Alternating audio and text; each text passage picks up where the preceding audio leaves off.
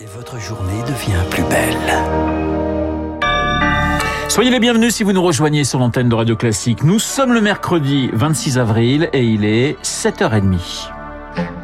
La matinale de Radio Classique avec Renaud Blanc. Et le journal essentiel présenté par Charles Bonner. Bonjour Charles. Bonjour Renaud, bonjour à tous. À la une ce matin, les diplômés des grandes écoles se rebellent. C'est un discours qui avait marqué les esprits l'an dernier. Huit étudiants diplômés d'agro-paritech qui appelaient leurs camarades à bifurquer refuser des carrières dans l'agro-industrie qui menait selon eux la guerre aux vivants. Ce discours résonne dans les autres grandes écoles.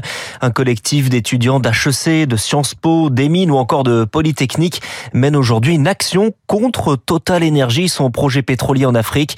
Illustration d'une quête de sens, Chloé Sénard. Nous faisons les mêmes écoles que vos dirigeants, mais nous ne ferons pas les mêmes carrières. C'est le message lancé par le collectif aux entreprises. Pour Victoria, 21 ans, c'est une responsabilité. Elle est élève en première année à l'école des mines de Paris. Les positions qu'on va nous donner, ça va souvent être des positions décisionnaires. Et c'est pour ça que justement, je trouve qu'il est important d'utiliser, euh, entre guillemets, ce privilège pour essayer de faire avancer la société dans le bon sens. La quête du sens surplombe celle du salaire. Exemple avec Lucie, étudiante en première année à l'école des ponts et chaussées. Pour moi, le sens, c'est vraiment l'urgence climatique et j'ai envie de travailler pour euh, aider à cette transition. L'engagement est assez récent chez les ingénieurs, selon Antoine Bouzin. Ce doctorant en sociologie est spécialiste de la question de l'activisme au sein de la profession. Les ingénieurs, historiquement, ne sont pas nécessairement posés la question bah, des conséquences de leur activité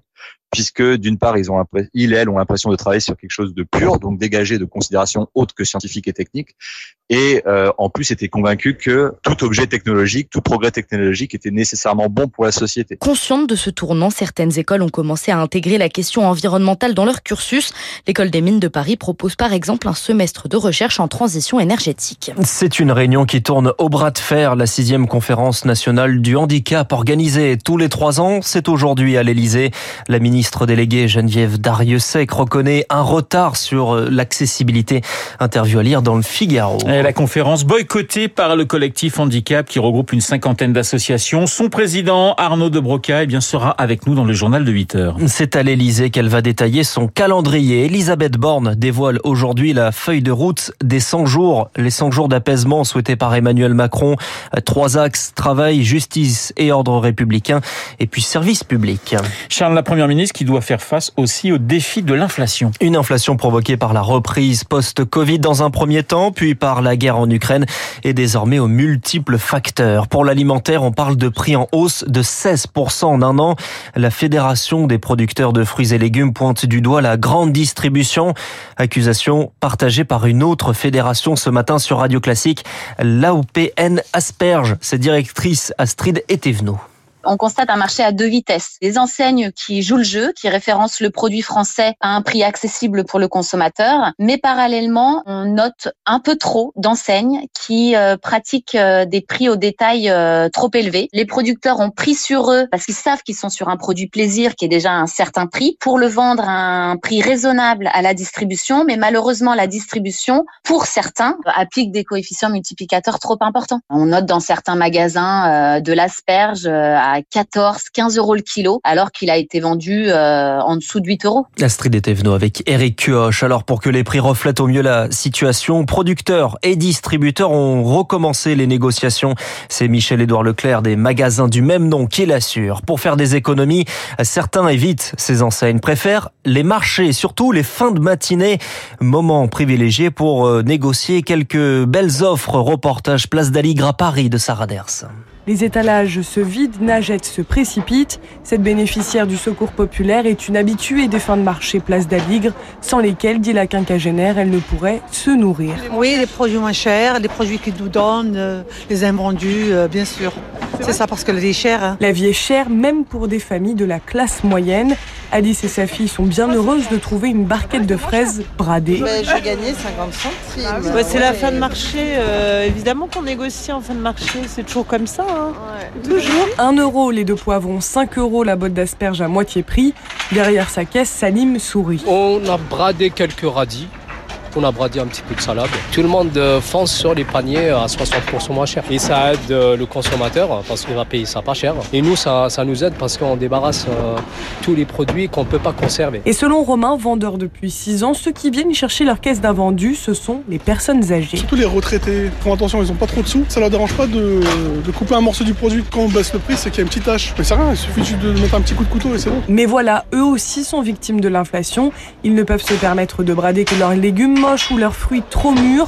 Le reste des invendus, eh bien les primeurs les revendent le lendemain au même prix. Le reportage de Sarah Der, c'est dans ce contexte les salaires dans les TPE, les PME, les très petites entreprises ont augmenté de 5,5% entre décembre 2022 et janvier 2023.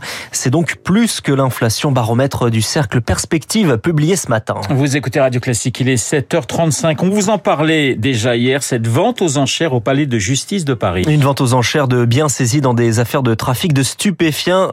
Eh bien, résultat de cette opération, 1 460 000 euros récoltés de l'argent qui ira dans les caisses de la mission interministérielle de lutte contre les drogues. C'est un débat qui traîne la participation des athlètes russes et biélorusses aux Jeux Olympiques de Paris.